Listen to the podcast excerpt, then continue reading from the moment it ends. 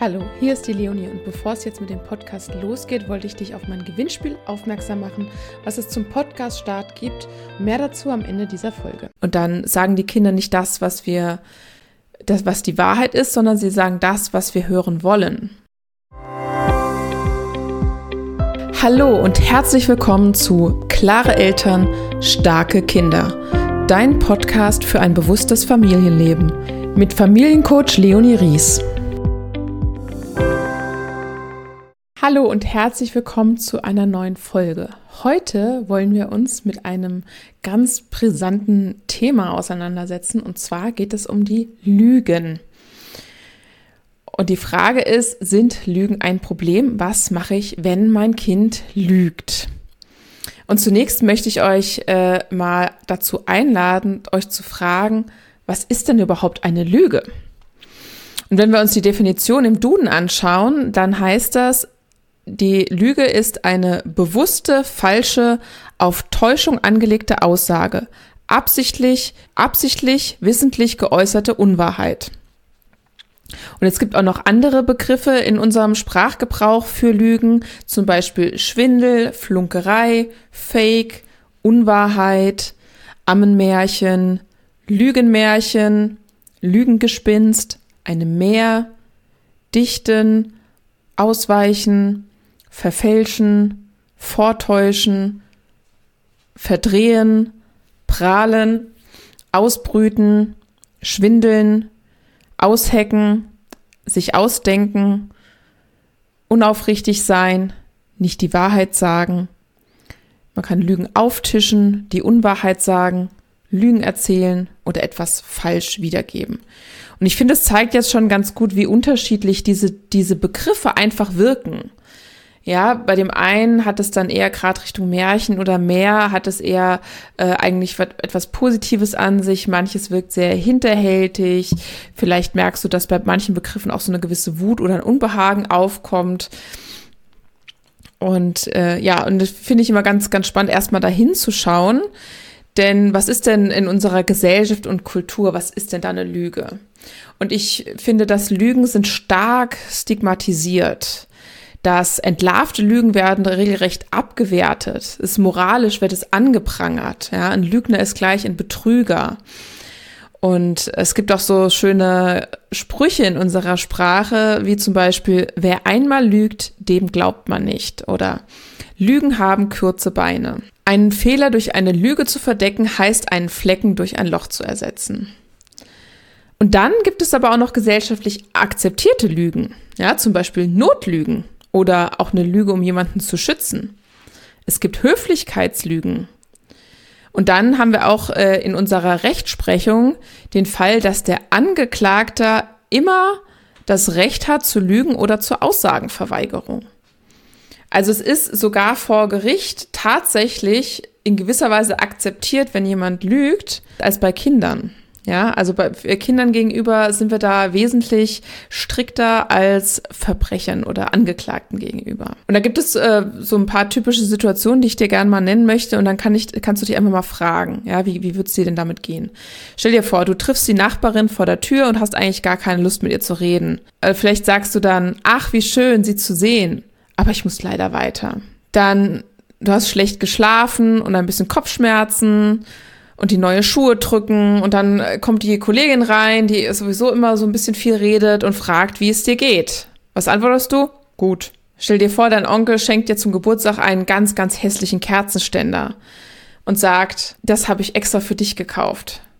Und vielleicht antwortest du, vielen Dank, das freut mich aber. Dann stell dir vor, du hast dich heute Morgen mit Kaffee bekleckert, musst noch die Hose wechseln, am Auto stellst du fest, der Schlüssel hast du vergessen, musst also nochmal zurück dann biegst du in die falsche Straße ein, musst einen Umweg fahren, kommst dann fünf Minuten zu spät ins Meeting und dann sagst du vielleicht schnell, Entschuldigung, ich war noch im Stau. Oder auf dem Spielplatz, da läuft ein Kind ganz nah an dir vorbei und das deine Wasserflasche umstößt. Und dann hörst du eine ganz harsche Stimme, ey, hast du schon wieder was umgeworfen?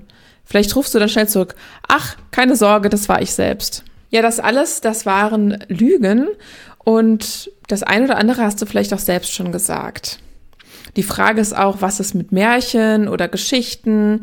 Was ist denn mit Weihnachtsmann, Christkind, Osterhase, Zahnfee, Schnullerfee? Ja, es gibt Studien, die belegen, dass wir wirklich mehrmals am Tag lügen und oft sind wir uns gar nicht bewusst, warum wir das tun oder dass wir es überhaupt tun.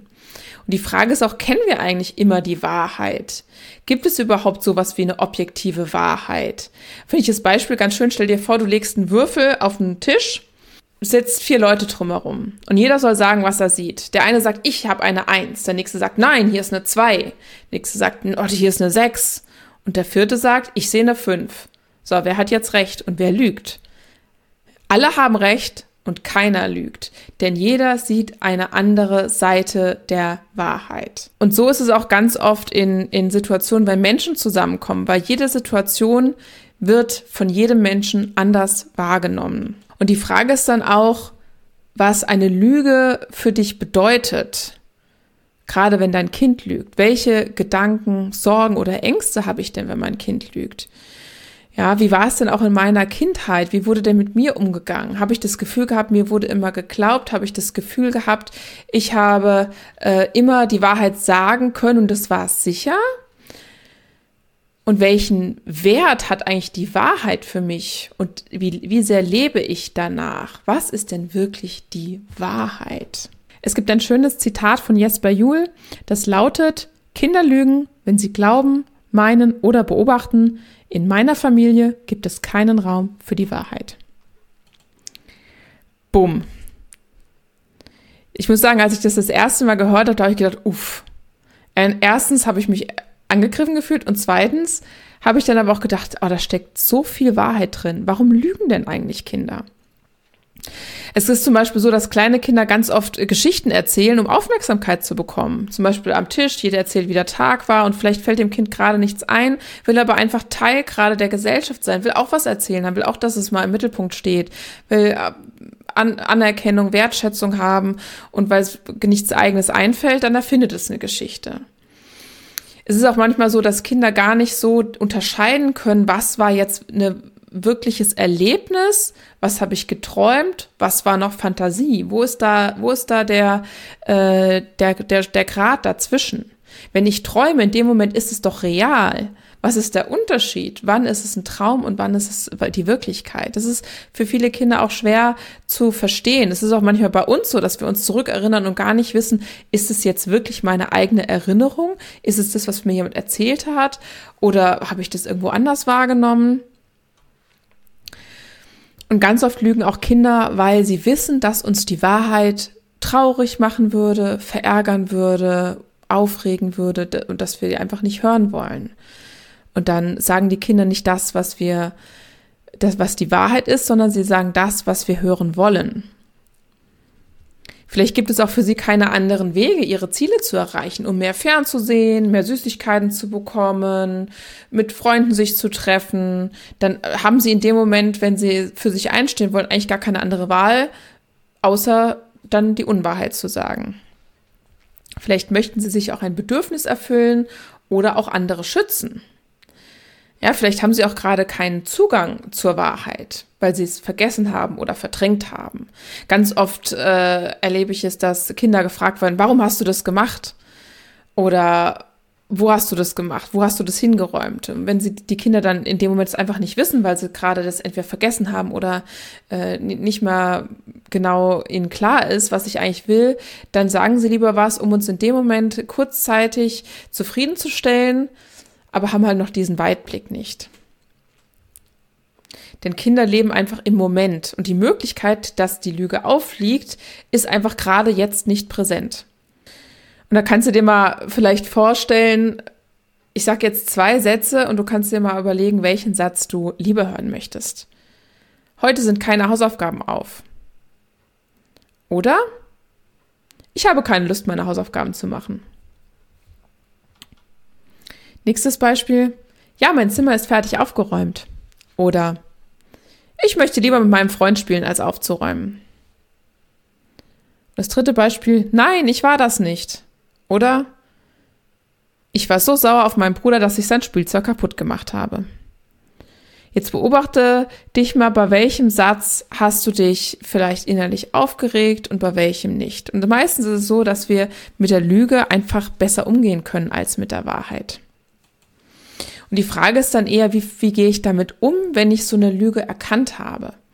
Es gibt zum Beispiel ähm, so gewisse Situationen, wo dir einfach ganz, ganz klar war, das war hier keine Wahrheit, sondern da steckt was anderes dahinter. Dann versuche mal zu verstehen, welches, was denn hinter dem Verhalten liegt, wel welches Bedürfnis, welchen Grund hatte das Kind, etwas für sich zu tun und mir dann nicht die Wahrheit zu sagen. Und dann erkennen, was genau stört mich eigentlich daran? Wie geht es mir denn jetzt gerade? Welche Gefühle werden in mir ausgelöst? Fühle ich mich verärgert? Fühle ich mich selber nicht wertgeschätzt?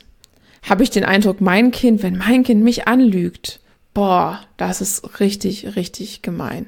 Das kann nicht sein, das darf nicht sein, das ist nicht gerechtfertigt. Wichtig ist es, Empathie zu zeigen, Verständnis zu zeigen und zu vermeiden, hier in die Belehrung oder in die Beschuldigung reinzugehen. Wir wünschen uns ja eigentlich, dass die Kinder uns die Wahrheit sagen, dass wir ihm vertrauen können. Wir möchten nicht alles nachkontrollieren müssen. Aber eigentlich möchten wir, dass unser Kind einfach das alles tut, was wir wollen. Ja, das ist der eigentliche Grund, der dahinter steckt. Und die Frage ist, kann mein Kind eigentlich genauso darauf vertrauen, dass meine Liebe und Zuwendung bedingungslos ist, auch wenn es die Unwahrheit sagt? Kann mein Kind darauf vertrauen, dass ich die Wahrheit vertrage? Und kann mein Kind darauf vertrauen, dass ich immer zu meinem Wort stehe? Ja, hast du vielleicht schon mal eine Drohung ausgesprochen? Hast du mal äh, Unüberlegtes gesagt? Oder auch, wie sprichst du mit anderen? Dein Kind beobachtet dich hier immer, immer. Ja, auch wenn du mit der Nachbarin sprichst und sagst, ich habe gerade keine Zeit. Auch wenn du jemandem sagst, dass er eine schöne neue Frisur hat und dir die gar nicht gefällt. Dein Kind beobachtet dich. Wie soll dein Kind verstehen, dass es für dich völlig in Ordnung ist, nicht die Wahrheit zu sagen und es selbst aber immer die Wahrheit sagen soll? Versuch dann lieber mal das Gespräch zu suchen. Ja, und zwar nicht in der Situation, sondern in einer anderen Situation. Wenn ihr, ähm, wenn ihr gerade eine schöne, schöne Zeit zusammen habt, wenn ihr äh, in, wirklich in der Verbindung seid, im Spiel seid, äh, Nähe zueinander habt, dann einfach mal über, über Vertrauen sprechen, über Wahrheit, über Wertschätzung, über Ehrlichkeit. Ja, und wenn eine Lüge auffliegt, dann eher in die Verbindung reinzugehen und den Konflikt nicht destruktiv, sondern konstruktiv zu lösen. Versuch, die Motive und Bedürfnisse dahinter zu erkennen, aufzuzeigen und dann nach anderen Wegen gemeinsam zu suchen. Welche Alternativen gibt es da zum Beispiel? Oder auch, wie hat sich das denn angefühlt bei dem Kind? Ne? Weil meistens haben die auch ein komisches Gefühl, wenn sie die Unwahrheit sagen. Und darüber kann man ja sprechen. Also das hat sich irgendwie schon ein bisschen komisch angefühlt. Ne? Aber gleichzeitig gab es vielleicht eine gewisse Angst vor negativer Reaktion, vor Unzufriedenheit. Ähm, das hat das Kind dann da, dazu stärker motiviert, diese Angst, als diese Angst vor der Lüge. Und auch ist es nie zu spät ist, die Wahrheit zu sagen. Auch wenn es unangenehm ist, kann es sehr befreiend sein. Ja, darüber kannst du auch mit deinem Kind sprechen, auch wenn es noch kleiner ist. Und es ist auch ein langer Lernprozess und das lohnt sich. Gerade wenn wir auch nochmal zum Thema Vertrauen zurückkommen. Ne? Also wir wollen ja auch ganz gerne darauf vertrauen, was das Kind sagt. Aber gleichzeitig dich zu fragen, ist es denn, kann das Kind denn auch mir jederzeit vertrauen? Aber seid ihr darüber bewusst, dass wenn du auf eine Lüge mit einer Beschuldigung oder, oder einer Beschämung reagierst und das Kind sich ein, ein Schamempfinden hat, dann wird es versuchen, die Fähigkeit zu lügen zu verbessern. Sei dir auch bewusst, dein Kind ist nicht für deine Gefühle verantwortlich und auch nicht nachtragend sein. Ja, wenn, wenn dein Kind dich angelogen hat, ihr darüber spricht, dann ist es erledigt. Ja, versuch da wirklich dann auch nicht nachtragend zu sein.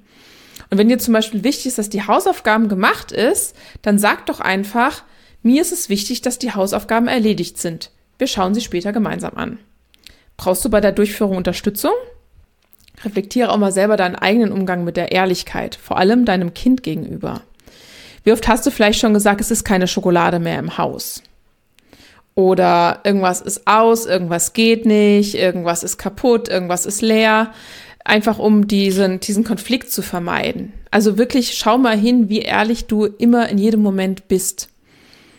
Was du vielleicht auch antwortest, wenn dein Kind eine unangenehme Frage stellt. Und die Frage ist, welche Erwartungen hast du und warum hast du diese Erwartungen?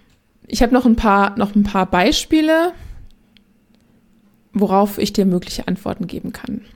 Ein erstes Beispiel ist, es ist, glaube ich, der Klassiker von allen mit kleineren Kindern. Hast du deine Hände gewaschen? Ja. So, dann ist dann ganz oft kommt, folgt dann so eine sehr beschämende Situation. Jetzt zeig doch mal her und nein, du hast nicht und doch und hin und her.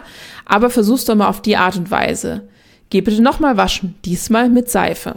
Oder, oh, die Finger sind ja noch gar nicht sauber geworden. Soll ich dich mal begleiten zum Waschbecken? Du sagst, du hast die Hände gewaschen und ich habe kein Wasser gehört. Mir ist es sehr wichtig, dass die Hände sauber sind. Wollen wir gemeinsam gehen? Oh, du bist so hungrig, dass du schnell Ja gesagt hast und direkt essen wolltest. Das verstehe ich. Mir ist es trotzdem wichtig, dass die Hände sauber sind. Da stell dir vor, du findest im Schrank einen Joghurtbecher. Und das Kind sagt, ich war das nicht, ich habe das da nicht hingelegt. Was du sagen könntest statt einer Beschuldigung wäre, du hattest wohl Hunger, als ich dir nichts gegeben habe. Das ist okay. Mir ist jedoch wichtig, dass der Müll im Mülleimer landet. Dir ist es unangenehm, dass ich dich darauf anspreche. Wolltest du, wolltest du mich in dem Moment nicht stören? Was kannst du das nächste Mal tun, damit der Müll nicht im Schrank bleibt? Das sind natürlich nur kleine Beispiele und es, es gibt hier keinen Anspruch auf Vollständigkeit und Richtigkeit und dass es für dich das Richtige ist. Es soll nur kleine Anregungen geben, aber ich möchte dich einfach dazu einladen, dich selbst zu fragen, was bedeutet für dich die Wahrheit? Was ist für dich eine Lüge? Und wie kannst du dein Kind bestmöglich dabei unterstützen, die Wahrheit zu sagen? Vielen Dank fürs Zuhören. Jetzt geht's aber los mit den Infos zum Gewinnspiel. Du hast nämlich die Chance, eine exklusive Coaching-Begleitung über zwei Monate zu gewinnen. Ich begleite dich, damit du wirklich in die Veränderung kommst. Was du dazu tun musst, abonniere den Podcast, hinterlasse mir eine Bewertung und damit ich auch weiß, wen ich benachrichtigen kann, schick mir einen Screenshot der Bewertung an podcast.leonie-ries.de. Einsendeschluss ist Sonntag, der 10.12.